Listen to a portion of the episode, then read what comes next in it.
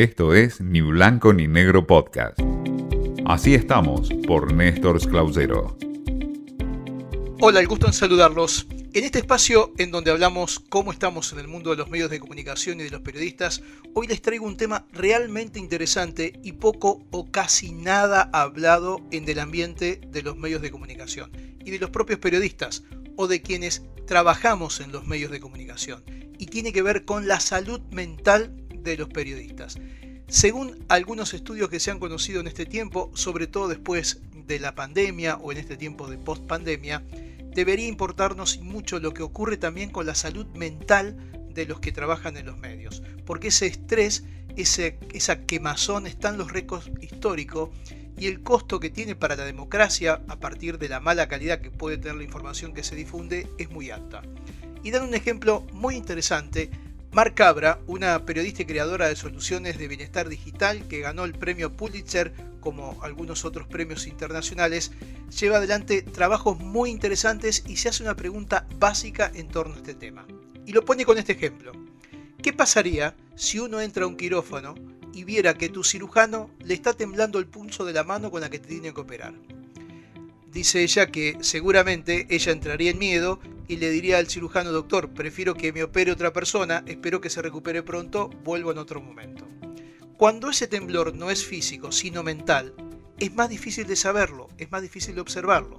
Y más si al profesional en el que le confías la información no lo tenés a su lado, el caso de un periodista. ¿Alguna vez nos preguntamos cómo está el periodista que escribe la noticia que leemos? Ya, según los primeros datos internacionales, se sabe concretamente que probablemente ese periodista esté estresado y con algún tipo de problema de salud física o mental. No es solo una opinión, sino que también son datos de la encuesta que se ha hecho en los últimos tiempos sobre el periodismo, en donde el 70% de los encuestados identificó la salud mental como el reto más difícil al que se enfrentan. Esta respuesta indudablemente preocupa ni mucho. Los periodistas que sustentan el cuarto pilar de una democracia no están, no estamos sanos y ese pilar puede colapsar.